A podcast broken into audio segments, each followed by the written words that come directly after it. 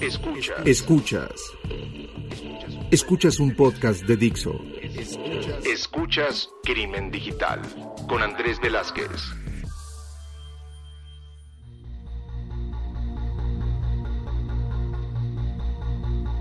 ¿Qué tal amigos? Bienvenidos a esto que es Crimen Digital, su podcast de ciberseguridad, delitos informáticos, todo lo que tiene que ver con el cibercrimen. Mi nombre es Andrés Velázquez, saben que me encuentran en redes sociales como Cibercrimen y que todas las redes de este podcast están como Crimen Digital, ya sea en Facebook, en eh, Twitter, que son las que más utilizamos, y en la página crimendigital.com, donde pueden llegar a mandarnos mensajes sobre qué fue lo que les gustó dentro de cada uno de estos episodios. Y pues estamos en un episodio más con alguien que, digamos que yo lo sigo en redes, pero no tengo tanto contacto con él, pero me gusta seguirlo también porque me da pues una frescura, ¿no? De ciertas cosas que están pasando, pero también por el otro lado me da nostalgia y, y ahorita lo platicaremos en ese sentido. Y el día de hoy nos acompaña desde Perú Alonso Caballero, a quien voy a empezar diciendo que a lo mejor él no me conocía tanto en ese sentido, pero alrededor de 2000 haber sido, y tú me dirás mejor, Alonso, 2004, 2005 o alrededor de esa época es donde sacaste un o, varios e-signs en, en, internet, estas pues como, como revistas que se hacían en ese momento, normalmente en este, para poder llegar a comunicar cosas. Bienvenido a Crimen Digital, Alonso. Bien, gracias Andrés también por la invitación. Sí, yo he tenido la oportunidad de escuchar mucho de tus podcasts es más, este, personas cercanas a mí lo escuchaban, me decían, me comentaban sobre tu podcast ya hace bastantes años.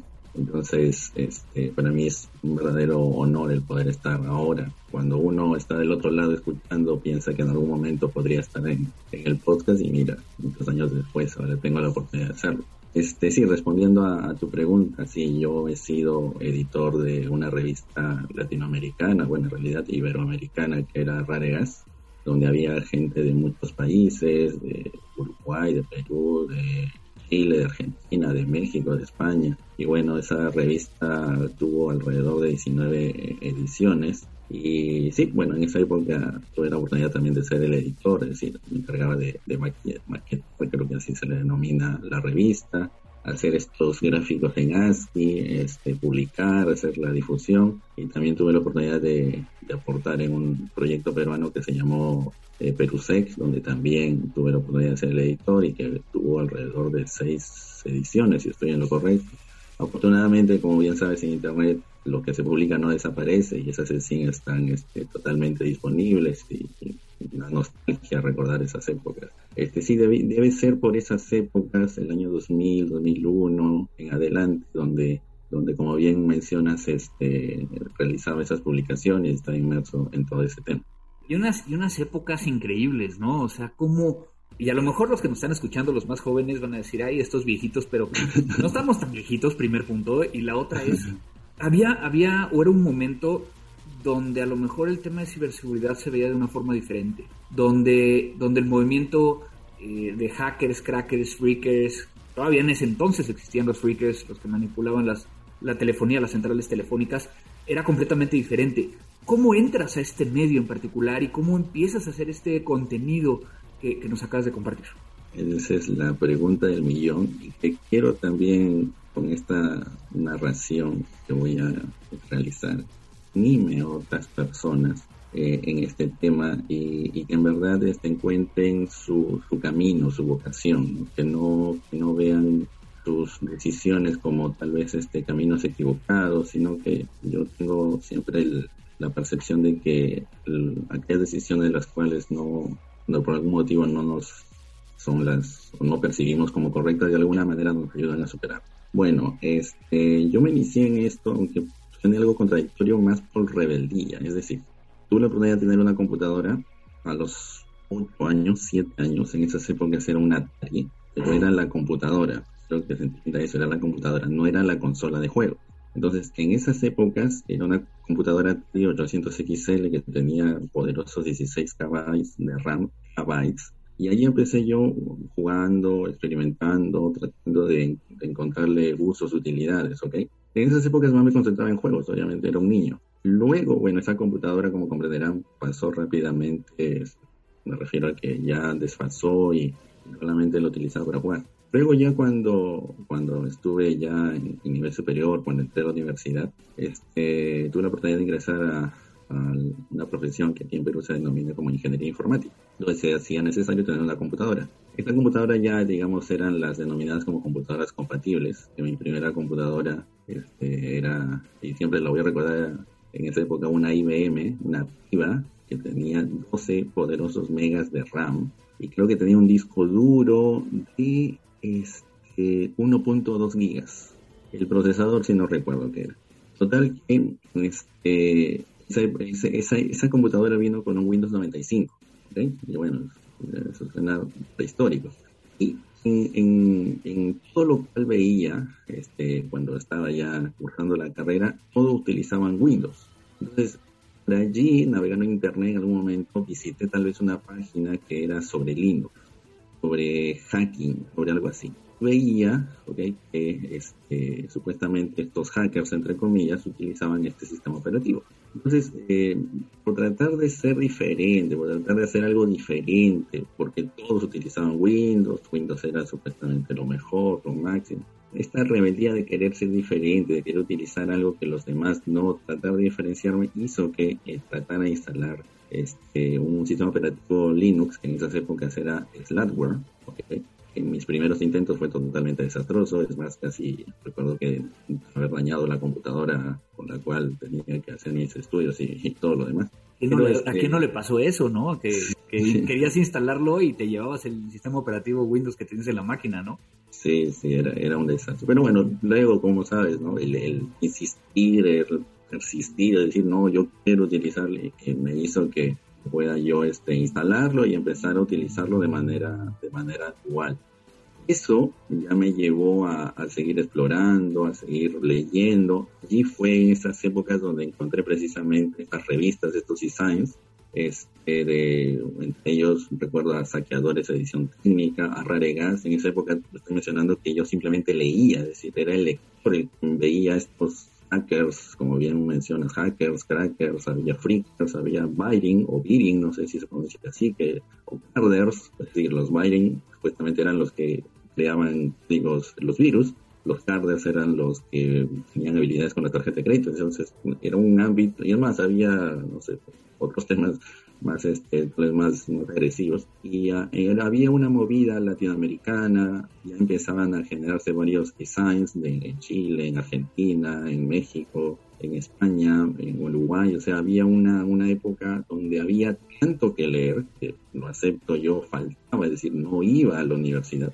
Me quedaba leyendo horas de horas de horas estos designs. O sea había un tema y ese tema hablaba no sé sobre algo tan para mí tan, este, raro, tan inusual. Era, era como, como ese meme donde este, este señor hace su cabeza que explota. Así, o sea, cada tema que yo leía me, me daba tales conocimientos y esos conocimientos yo los quería profundizar. Entonces, tenía, la, tenía el deber de seguir leyendo sobre algún otro tema el cual yo no conocía o desconocía totalmente. Entonces, entraba en un ciclo, en un, este, en un, bucle en el cual leía algo, no entendía y tenía que ir a revisar y a investigar qué era eso de la palabra y de repente allí sucedía lo mismo. Había un tema, algún término en el cual no entendía y tenía que este, nuevamente hacer la investigación. Y luego retrocedía y regresaba al artículo original. Afortunadamente, estos science, los cuales yo leía en esa época, estaban en español, porque habían también science en inglés, como la mítica FRAC, que bueno, Creo que la primera vez que lo leí no entendí absolutamente nada, porque únicamente, o sea, era demasiado. Y luego ya este, fui, fui avanzando eh, con prácticamente con Linux. Mm, me ligó, me enlazó a lo el hacking. Luego del hacking ya pude ir por motivos este, diversos a, lo que es el forense, que es donde actualmente casi la mayoría de mis consultorías y capacitaciones la realizan en ese ámbito.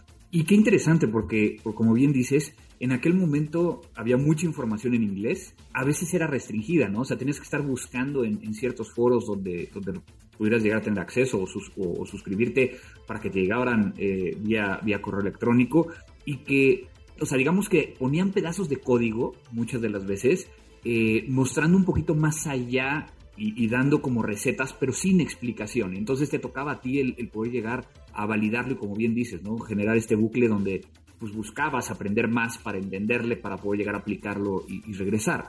Yo también recuerdo claramente que quise adoptar Linux, ¿no? Inclusive en mi primer trabajo, este, yo formateé mi, equipo de trabajo y, le puse Linux y dije, yo voy a utilizar Linux. en ese momento administraba algunos firewalls en, Solaris y demás, pero pues en el momento en que tenía que hacer reportes y tenía que hacer otras cosas, pues era muy difícil, ¿no? El, que con un Open Office o con, alguna herramienta de software libre pudieras llegar a tener las mismas características que te estaban pidiendo, ¿no? Y entonces de repente mandabas un reporte a tu jefe y el reporte aparecía horrible, ¿no? Y te decía, pues, ¿cómo lo hiciste, ¿no? Y entonces, pues lamentablemente tienes que regresar en algún momento a Windows y este, unirte a este a, este tema sin olvidar la parte de, Linux. Pero tratando de, unirlo, ¿no? Este tema, pues te has dedicado mucho al tema de, evangelizar alrededor de ciberseguridad en la comunidad eh, hispanohablante, pero también a, crear todos estos cursos y demás. ¿Qué diferencias ves de estos años entre la forma de la educación, la accesibilidad a la información?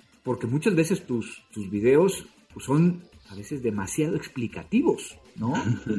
Eh, ¿No te has, no te has cuestionado también esa parte de, los jóvenes? Pues luego muchas veces, y no estoy diciendo, eh, para que no vayan a estar molestando y, mandando mensajes, no, pero si yo hubiera tenido, y esto es lo que yo digo, y a ver si estás de acuerdo, si yo hubiera tenido la cantidad de información que está disponible hoy en día en Internet sobre ciberseguridad, híjole, yo estaría leyendo, viendo mucho más de lo que, de lo que, de lo que podría, ¿no? Pero también por el otro lado, creo que hoy en día tenemos una sociedad está acostumbrada a que no entiendo algo y busco un video en YouTube y se queda ahí. ¿Qué opinas al respecto? Eh, sí, este, creo que eso hace una, bueno, nos hace diferente y me voy a tomar el, privilegio de, incluirte en mi generación. Eso nos hace diferentes. Nosotros venimos de una generación analógica ¿okay? y hemos transitado todo este cambio. Entonces, nosotros nos desenvolvemos bien en lo analógico y en lo digital. Esto creo que nos da una, un, añadido. No, no, significa que seamos mejores o seamos los, expertos que en la actualidad abundan, y soy bastante crítico con, esta denominación, sino este, que nos hace tener algunas eh, características adicionales. También percibo eso, que en la actualidad tanta, pero tanta información simplemente es cuestión de que si alguien quiere aprender sobre algún tema, simplemente busque la información. Lo que sucede eh, cuando yo empecé o empezamos, voy a utilizar el plural, empezamos, había tan poca información, esa información no estaba generalmente en idioma español, estaba en idioma inglés. Entonces yo recuerdo haber estado con mi diccionario, ah, estoy hablando de un diccionario físico, es decir, un libro físico al lado de, de mi teclado, leyendo algunos eh, documentos en inglés y buscando la palabra en, el diccionario, porque era eh, esta única manera, bueno, como comprenderán también en esas épocas el acceso a Internet no es, no es que estuviésemos 24 horas conectados, entonces si yo estaba leyendo un design de, no sé, pues este, voy a poner 40 páginas, no podía estar conectado este, las horas que me diera este, y es por eso que lo imprimíamos todo, ¿no? Exacto, exacto. O lo se copiaba el archivo o lo que fuese, pero no podíamos estar conectados porque en esas épocas internet este, tenía un costo muy elevado y bueno, Entonces, hacíamos, hacía yo eso. Ahora, en la actualidad hay tanta, pero tanta información que reitero, o sea, para alguien que aprender sobre algo simplemente es cuestión de que la información. esa información que todos sabemos que existe información con derechos de copia, puede encontrar como información totalmente libre. Ahora, creo que eso depende mucho de la persona, es decir, la persona es quien tiene que ponerse esa meta y ese objetivo. Si alguien quiere aprender algo, simplemente tiene que decidirlo. No hay aquí ninguna excusa. Si alguien quiere aprender algo, pone todo su esfuerzo, invierte todo su esfuerzo, todas sus ganas en aprender sobre algo. Como bien dices, es correcto. O sea, si alguien, no sé, quiere este, encontrarle una explicación a algo, puede buscar en un video en YouTube. Y claro, en YouTube te pueden explicar todo de manera muy masticada. Ahora, esto llevamos a, los, mis videos de mis webinars. Los, mis webinars iniciaron como una manera en la cual yo tenía este, en primera instancia, empecé con este, un curso muy pequeñito. Entonces, una de mis ideas fue el poder tener una manera de que, aparte de aquellos quienes participaban en mis cursos, que, tenía un costo eh, cuando empecé muy, muy relativamente bajo, también este, aquellos quienes no pudieran participar, bueno, pudieran tener una manera de, conocer algo de que, lo que se abarcaba en mi curso o en este, algún ejemplo, alguna demostración. Eso fue evolucionando obviamente con el transcurrir del tiempo y trataba de ser lo más, este, bueno, si existe la palabra explicativo, o lo más detallado en la explicación. ¿Por qué? Porque yo en esas épocas veía muchas veces o en algunos videos donde daban por dicho que, el, quien visualizaba el video o quien leía algo conocía sobre el video. Entonces yo en mis primeros videos, y eso se puede ver, este, trato de explicar así todo, es decir, la opción para qué sirve, el comando para qué sirve, este, o no sé, si estoy haciendo tal acción, por qué lo hago, o sea, tratar de, hacer esto, a mí me hubiera gustado que cuando yo empecé con todo esto me, hubieran enseñado de esa manera. Luego ya como comprenderán, este, con, el transcurrir del, tiempo, ya no es posible hacer esto, o sea, necesito abarcar otros temas, los cuales son un poquito más técnicos, entonces ya no puedo estar explicando tal vez algunos comandos, algunos conceptos que sí esos eh, aspectos ya el participante o quien visualiza el video ya necesita conocer. Entonces, en un inicio sí eh, me costó un poco decir, el, no explicar todo tan detalladamente me, costó, pero luego ya me fui adecuando, traté de encontrar alguna manera de que inducir al participante que investigue para que yo pueda concentrarme en temas algo más técnicos.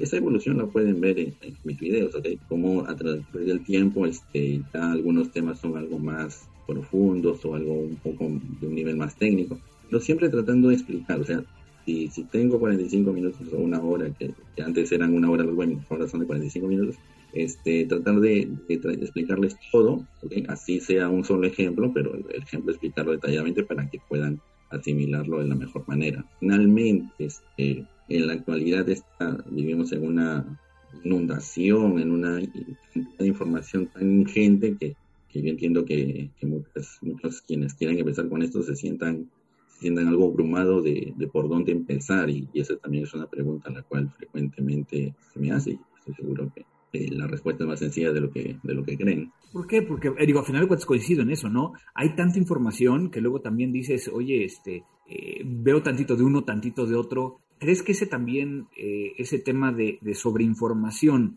haga que en algunos de los casos no se terminen de ver los videos o, que inclusive la persona interesada deje de, de, tener interés por todo lo que hay? Sí, es, eso es totalmente cierto. Es decir, pues suene como una crítica, ¿no? Y, creo que sí suena como crítica. Es decir, en la actualidad estamos acostumbrados a consumir videos o textos muy pequeños.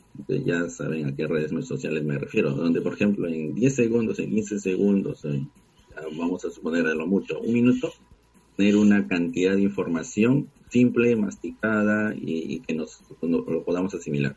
Bueno, sí, bueno, considero que hay personas del rubro, del ámbito donde estamos inmersos que, lo pueden hacer y que, bueno, es su manera de, realizar un aporte. Pero tal vez eh, para otras personas que buscan una mayor cantidad de información, eso, bueno, les, sirve como una especie de, de, entrada, de, algo, de una carnecita, como se le dice aquí, de algo muy, muy puntual. Luego puedan utilizar para para profundizar en la investigación. Muchas, muchas veces este, cuando uno busca en, redes sociales, en sitios, afortunadamente estos este, algoritmos supuestamente son los, los, suficientemente inteligentes como para realizar recomendaciones, ¿no? Entonces por ahí te pueden recomendar, mira, este, ya viste este video que supuestamente es de 5 minutos que te enseñan esto, pero aquí hay una recomendación de otros videos que podrían darte alcances adicionales o profundizar en el alcance. El, el tema es, reitero, yo creo y estoy profundamente convencido que, el, que todo va parte de la persona, del profesional. La persona y el profesional decide cuál es la información y dónde encuentra esa información. Hay tanta información que sí, muchas veces podría confundir, podría decir, es más, es una pregunta recurrente en la cual me escriben a, mi correo electrónico, es decir, estoy interesado en la ciberseguridad, estoy interesado en el forense, estoy interesado en hacking, ¿cómo empiezo? Y mi recomendación es muy simple. Yo les, yo les indico lo siguiente. Empieza con aquello lo cual sea de tu interés. Por ejemplo, ¿te interesa el hacking? Bueno, puedes eh, buscar algún tema en particular del hacking. A lo mismo si te interesa el forense, o lo mismo si te interesa Linux o cualquier área de conocimiento. No hay distinción. Y empieza a leer algo.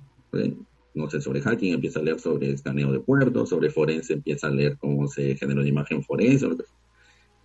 Conforme vas leyendo, si hay algún término, algún concepto, alguna herramienta, alguna técnica, algo, lo cual desconozca, simplemente busca sobre eso.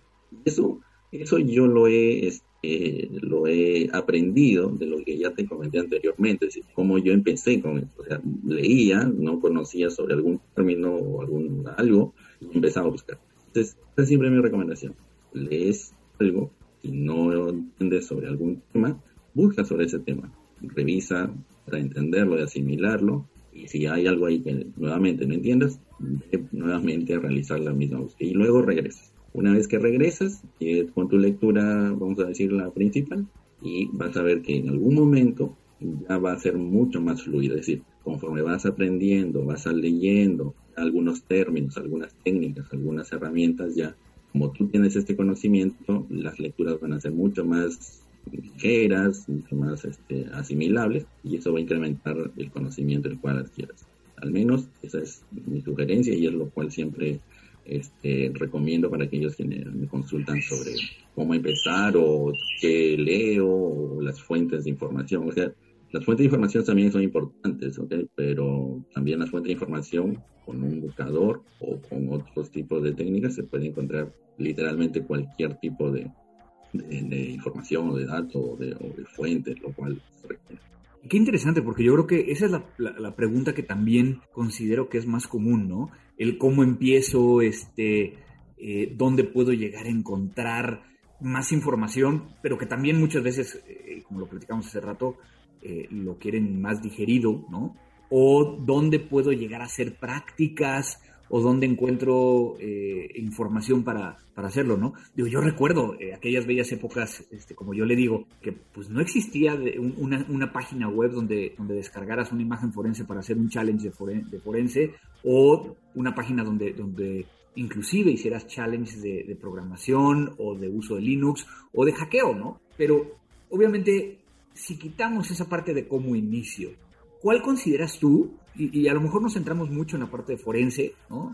Que es la, pregunta común que siempre tienes en tus cursos, en los videos, cuando alguien te contacta. ¿Cuál sería la pregunta que, así que, que digas, híjole, quiero aprovechar este momento para decir, esta es la respuesta? Bueno, voy a irme primero a la, pregunta común en hacking. La pregunta común en hacking es puedo hackear una cuenta, cualquier cuenta. Cuenta de correo, cuenta de Facebook, cuenta de si nos dieran un dólar por cada vez que recibimos esa pregunta, seríamos millonarios. Sí, literalmente estuviera en Aruba ahorita. Pero bueno, ya. Y en, el caso del forense es el más, sí, bueno, una pregunta es la recuperación de archivos. Esa es la pregunta infaltable en cualquier conferencia, en cualquier evento, en cualquier recuperación de archivos. Eh, personalmente es la pregunta a la cual más se me realiza. Porque percibo, sobre todo para aquellos quienes son novatos en el tema, que confunden, no, no sé si sería correcto decir confundir, sino que tienen la percepción de que forense es igual a recuperar archivos. Y como todos saben, bueno, espero que, esto no es así, que simplemente la recuperación de archivos es una de las etapas del, del proceso de análisis forense. Y que habrá ocasiones donde no sea necesario hacer recuperación. Exacto. O sea, y, y, yo creo que coincido contigo y qué, qué importante, ¿no? O sea, Obviamente, tratando de responder la, pregunta de hacking, ¿qué contestarías antes, antes de seguir viendo esto? ¿Qué contestarías para la pregunta de hacking cuando dicen se puede llegar a hacer? ¿Qué dirías? Yo siempre, yo siempre respondo que, lo siguiente, si alguien quiere hacer algo este, en tu contra, y en este caso sería, no sé, pues, hackearte, o sea, yo invierto, es decir, si la pregunta es si yo le puedo, eh, yo podría hackear la cuenta a alguien, yo siempre eh, le doy la vuelta, y le invierto, o sea, tanto de que la persona que me preguntó sea el, objetivo de, su pregunta. Entonces lo que hago es decir, si alguien quiere hacer algo en contra tuya y tiene toda la paciencia, recursos para hacerlo, en algún momento lo va a lograr. Entonces, sí, y bueno, tengo otras oportunidades, ¿no? Si quieren que, que responda porque no se quedan conformes con la pregunta, yo le diría que factible, que dependiendo de, del escenario, ¿okay? sí se podría, entre comillas, hackear. Yo no, no me gusta utilizar el término hackear, pero sí se podría, entre comillas, hackear la cuenta de la pregunta. Y esto lo percibimos, y lo hemos percibido por años, o sea, las grandes empresas han sido en algún momento víctimas, sido afectadas víctimas de algún incidente, las cuentas de, de, Twitter de personas muy conocidas o de Instagram o de Facebook han sido comprometidas, o sea, si imagínense, se supone estas empresas multimillonarias con grandes cantidades de recursos invertidos en el ámbito de la ciberseguridad son afectadas, imagínate, una persona quien le traten de, entre comillas, robar o hackear su Facebook o su Twitter o su WhatsApp, es, altamente probable, no voy a decir absoluta, pero altamente probable que en algún momento los puedan afectar. Y a lo mejor yo, yo la forma en que lo contestaría sería que existe la probabilidad, pero hay muchos factores que, que, uno no controla y si estamos considerando que esa cuenta que quieren llegar a vulnerar normalmente es controlada o es administrada, vamos a llamarlo, por medio de un, un proveedor, pues eh, siempre está buscando cómo mejorar los elementos de ciberseguridad, siendo que entonces el riesgo o la oportunidad de hacerlo estaría del lado del usuario, ¿no? Ahora, si lo llevamos a, la otra pregunta, ¿no? El, el, de recuperar y quiero agradecerte porque, porque cuántas veces no hemos escuchado esta pregunta de, ah, es que quiero aprender forense porque quiero recuperar riscos, ¿no? O inclusive hemos visto capacitaciones que se dedican a, a, hablar de, ah, voy a dar una capacitación en forense, eh, les vamos a enseñar cómo abrir un disco. Híjole, por lo menos a mí este, me da pavor. No sé si te ha pasado lo mismo. Sí, bueno, es constante y no solamente el forense, sino también porque estoy en hacking, este, ver que hay cursos, capacitaciones. O sea, yo soy de una de las personas que, bueno, como bien mencionado, muy poco trato de hablar de mi vida personal o vida privada, sino tratar de precisamente aportar, ¿no? Con cursos, capacitaciones, videos, todo aquello, lo cual es públicamente en las redes, es lo que comparto pero de mi vida personal trato de que no exponer, y cuando menciono vida personal no es el hecho de que exponga, no sé, cosas privadas, sino el hecho de que trato de no, por ejemplo, si alguien, y ha sucedido, ¿no? Si alguien puede hacer un comentario porque no le agrada mi video, porque no sé, no le gusta cómo hago mis webinars, o porque no le gusta que publique tal cosa, bueno, yo no entro en ese enfrentamiento, es decir, no soy de, de estar respondiendo, ni, ¿no? trato de hacerlo totalmente tranquilo, bueno, si no le gusta, ya saben, hay opciones de bloquear, de eliminar, de bueno, seguir lo que fuera. Ahora, cuando se susciten estos, como bien mencionas, esto de, de, los cursos, los cuales hay, bueno, por cantidad de internet, desafortunadamente también percibo como una especie de moda, es decir, ya en estos momentos, bueno, hace, vamos a suponer, ¿no? desde, desde hace dos años o tres, el forense ha tenido una mayor relevancia. Entonces, comienzan a, nacer muchas empresas, muchas entidades que imparten este tipo de cursos, que contratan a profesionales que son los instructores y que, sin menospreciar o indicar a ciertos profesionales, pero no están orientados netamente al, rubro, es decir, deben ser, tener habilidades y conocimientos este, sobre el tema, pero que no necesariamente están trabajando eh, en el rubro de manera casi total. Esto también hago un paréntesis para mencionar lo siguiente, o sea, siempre yo, yo en algunas circunstancias, cuando a mí me hacen algunas consultas sobre, sobre estar en estas áreas de hacking y forenses, yo siempre recomiendo, si quieres estar en este ámbito, amanece y anochece en este tema. No es que no es que ya, yo voy a ser eh, hacker, eh, perdón, voy a estar en, en hacking ético, voy a estar en forense, y luego voy a hacer, y reitero, no estoy diciendo que estas carreras o estas profesiones no sean las adecuadas, por ejemplo, pero allá también hago este diseño gráfico, o no sé, estoy diseñando páginas web, o no sé, este, estoy haciendo otros temas. ¿Por qué? Porque si tú puedes invertir la mayor cantidad de tiempo en un tema y especializarte y profundizar en, un tema, esto va a hacer la diferencia como profesional comparado con otros. Entonces, esta también es una recomendación que siempre, siempre hago concéntrate en estos temas. Si tú quieres ser muy bueno en esto, desarrollar tus habilidades, concéntrate en ello, profundiza, investiga. Trata de que si tienes algunas otras eh, trabajos o ocupaciones, desafortunadamente en la actualidad también muchas veces muchas, muchas personas, muchos aquellos quienes inician en este ámbito, o en universidad o, institutos o demás, tratan de tener otras, otros ingresos, y esto es obvio, ¿no? Se necesitan otros ingresos y necesitan, pues, este, adquirir trabajos, estar en trabajos que tal vez no son los en los cuales ellos quieren desarrollarse. Este, pero bueno, yo, yo trato de que, también le pongan este interés, de que se concentren en ello y que puedan ser este, grandes profesionales. Ahora, ahora esto de, de, las modas, como mencionaba, este, yo percibo esto también, este, y reitero, esto también es son opiniones personales, que aquellos profesionales quienes dictan este tipo de cursos deben ser aquellos quienes trabajan en el tema, es decir, quienes están inmersos netamente. Entonces, también es una recomendación que puedo realizar. Cuando alguien este, participe en un curso y sospechosamente no, no se muestre el nombre de, de quien va a dictar el curso, traten de investigar quién dicta. Cuando sepan quién o conozcan el nombre del, instructor, investiguen al instructor, revisen sus aportes, sus credenciales, ¿ok? sucede también que muchas veces estos profesionales este, tienen ciertas calificaciones, cualificaciones, pero cuando alguien busca algo sobre estas personas en Internet, no encuentra tal vez este, información copiosa, algún aporte, algún algún documento, algún este, no sé, algún video, algún blog, algo lo cual este, nos permita percibir el nivel de esta persona. Entonces, traten, traten también de investigar de las instituciones, de los profesionales. Esta, esta área de la ciberseguridad es, relativamente pequeña, ¿okay? casi todos nos conocemos, por ejemplo, en mi país, ¿okay?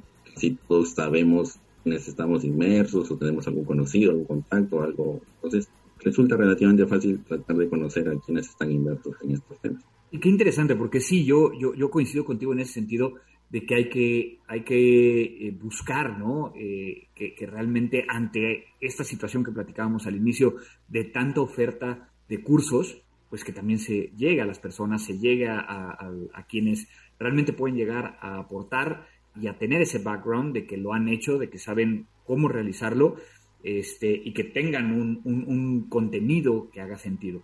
Pero bueno, pues eh, aquí en, Crimen Digital siempre, siempre pues, tratamos de, ir cerrando pues con las cosas que, estás haciendo, con, con, los nuevos proyectos. Te he visto muy activo compartiendo durante este este periodo de la pandemia de estos años, eh, mucho contenido. ¿Qué viene hacia adelante para ti? ¿Qué, andas planeando y qué quieres invitar a todos los que nos están escuchando? Eh, bueno, yo en estos últimos años me he concentrado más en capacitaciones. Como bien todos conocemos la situación la cual hemos transitado y aún estamos transitando, ha habido un mayor requerimiento de capacitaciones, sobre todo virtuales. Esto ha abierto una nueva nuevo ámbito para que este, se solicitan capacitaciones de diversos países. Afortunadamente este, han tenido a bien algunas instituciones, algunas empresas requerir mis servicios profesionales y este, el beneficio, claro, está de, poder esto, estos conocimientos, poder diseminarlos de la, la mejor este, manera posible. Esto también este, es importante que lo mencione. Aparte de los contenidos técnicos, es eh, mi propósito es tratar de expresar los conceptos de una manera este, correcta. Y bueno, tú lo percibes también, que muchas veces, este, es más, hay algunos, no sé si, si, confusión o, denominarlo como inadecuada interpretación. Es más, el mismo, el mismo concepto de cómputo forense, que muchas veces menciona como cómputo forense, como informática forense, como forense digital, y muchas personas utilizan estos términos como, como sinónimos, ¿no? Entonces yo trato siempre de que cuando estoy en estos temas, eh, cursos, capacitaciones o, cualquier evento, trato de utilizar los términos más correctos para que, para que las personas quienes escuchen o atienden o aprendan, utilicen estos términos y esto se vaya diseminando, es decir, que más personas conozcan sobre el tema y que sobre todo lo conozcan de la manera más correcta posible. Ahora, este, bueno, como les mencionaba, estoy netamente orientado a capacitaciones, consultorías, tengo este, el, beneplácito de poder también trabajar para unas organizaciones, este, tanto nacional como internacional, en temas de, forense. Yo estoy netamente orientado a, forense de computadoras, este, forense de forense la nube y este espero a, futuro también concentrarme en el móvil, que todavía es un, es un tema el cual no he abarcado. A futuro, este, lo que es lo, que tengo proyectado es, bueno, hay un proyecto en el cual todavía no puedo mencionar, pero bueno, es un proyecto que, que va a ser también de contenido educativo, este, más tangible tal vez y que pueda diseminar más, más el conocimiento. Eh, no es sobre forenses, sobre hacking, pero bueno, ya, ya seguro tal vez en un año más se pueda percibir. Y mi, mi propósito inmediato es tener otros cursos, ¿ok? Hay un requerimiento de temas, tú sabes que el, forense digital este, es un tema muy amplio, donde hay muchas áreas, involucradas, como en este momento el forense de móviles, el forense de redes en el cual también ya estoy inmerso, pero por ejemplo el forense de móviles, este, el forense de redes sociales, ingeniería reversa, la respuesta a incidentes. Son algunos eh, temas sobre los cuales todavía no, no, he tenido la oportunidad de, crear cursos o diseñarlos de una perspectiva propia.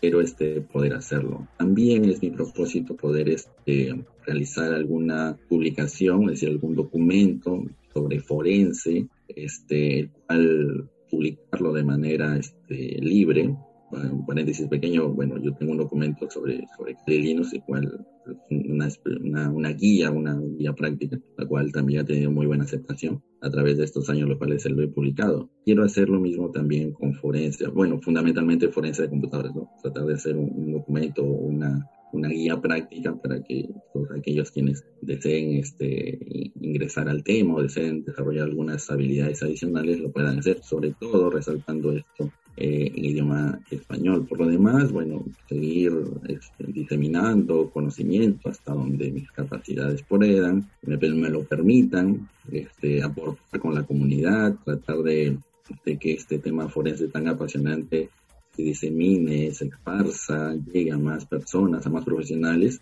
porque como todos los profesionales, mientras más habilidades y capacidades tengan, mayores perspectivas profesionales vamos a poder alcanzar. Entonces, este, yo estoy muy, muy enfocado en esos temas y bueno, espero ya ir concretando esos, esos proyectos pronto. Tú sabes que, el tiempo algunas veces es eh, un enemigo silencioso que, que, los minutos pasan y muchas veces no podemos desarrollar rápidamente este, nuestros, nuestros trabajos o nuestros proyectos tanto como quisiéramos, pero allí le estamos dando la fuerza y, dando para adelante para que podamos eh, tangibilizar todo esto. Así es, así es.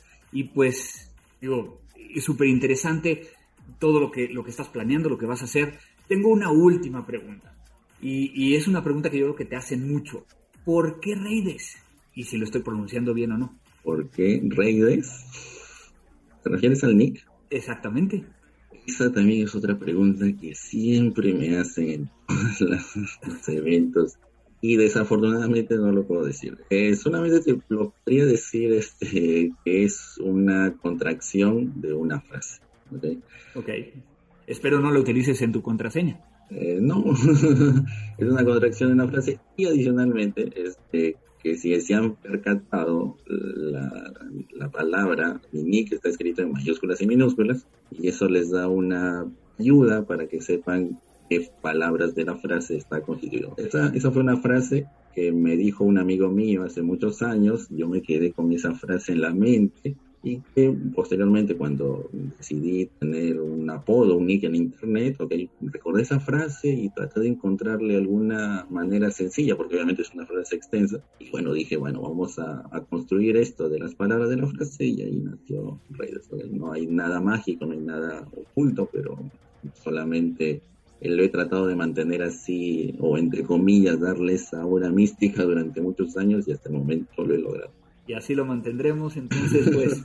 Eh, Alonso, muchísimas gracias por tu tiempo, muchas gracias por compartir con nosotros aquí en Crimen Digital. Eh, lo pueden encontrar en arroba Alonso Reides, eh, Alonso-Reides. Lo vamos a estar poniendo en las notas del episodio para que lo puedan llegar a seguir. Les manden todos sus comentarios, ahí podrán llegar a, ver sus canales. Digo, tiene un chorro de, de lugares donde está compartiendo información. Entonces, pues contáctenlo si es que quieren llegar a aprender mucho más de estos temas. Muchísimas gracias por tu tiempo y gracias por estar en Crimen Digital. Gracias Andrés, como te dije, para mí es un verdadero honor porque de pasar hace muchísimos años ser un oyente, ahora poder estar compartiendo esto en, tu podcast, para mí es un privilegio, un honor. Yo sí he conocido tu, gestión, tus habilidades en tus conferencias, siempre he tratado de, de verlas, no físicamente, a través de Internet. Para mí es un verdadero honor, yo estoy muy profundamente agradecido. Gracias por esa consideración y bueno, tal vez en una próxima oportunidad nos podamos reunir ya físicamente o virtualmente. Exactamente, ya sabes que, que, en la antigua normalidad pues yo viajaba muchísimo y entonces eh, ahí pudimos llegar a habernos visto, pero ahorita yo creo que conforme vayamos retomando la nueva normalidad, muy probablemente vaya yo para allá, para Perú, sé que tú estás un poquito más al norte, pero pues ya estando ahí ya es mucho más fácil poder llegar a vernos. Claro que sí. Bueno, pues muchísimas gracias. Él fue Alonso Caballero, Alonso-Reides, así es como lo pueden llegar a seguir. Quiero agradecer a todos los que hacen posible este podcast, gracias a Dixon, nuestra casa, a, Vero, que nos ayuda con la edición y producción de este podcast, para que quede bonito, para que todas las cosas que dijimos o nos trastabillamos lo puedan llegar a editar eh, y también se escuche esta musiquita aquí atrás de nosotros. Eh, muchas gracias, Vero. Y pues no me queda más que decirles que nos pueden llegar a mandar todas sus comunicaciones a nuestras redes sociales, Crimen Digital, ya lo saben. Y esto fue Crimen Digital. Crimen Digital. Dixo presentó Crimen Digital con Andrés Velázquez. La producción de este podcast corrió a cargo de Verónica Hernández. Coordinación de producción, Verónica Hernández. Dirección General, Dani Sadia. It's time for today's Lucky Land horoscope with Victoria Cash.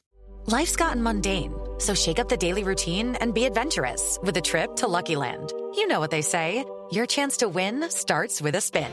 So go to LuckyLandSlots.com to play over 100 social casino-style games for free for your chance to redeem some serious prizes. Get lucky today at LuckyLandSlots.com. Available to players in the U.S., excluding Washington and Michigan. No purchase necessary. VGW Group. Void where prohibited by law. 18 plus. Terms and conditions apply.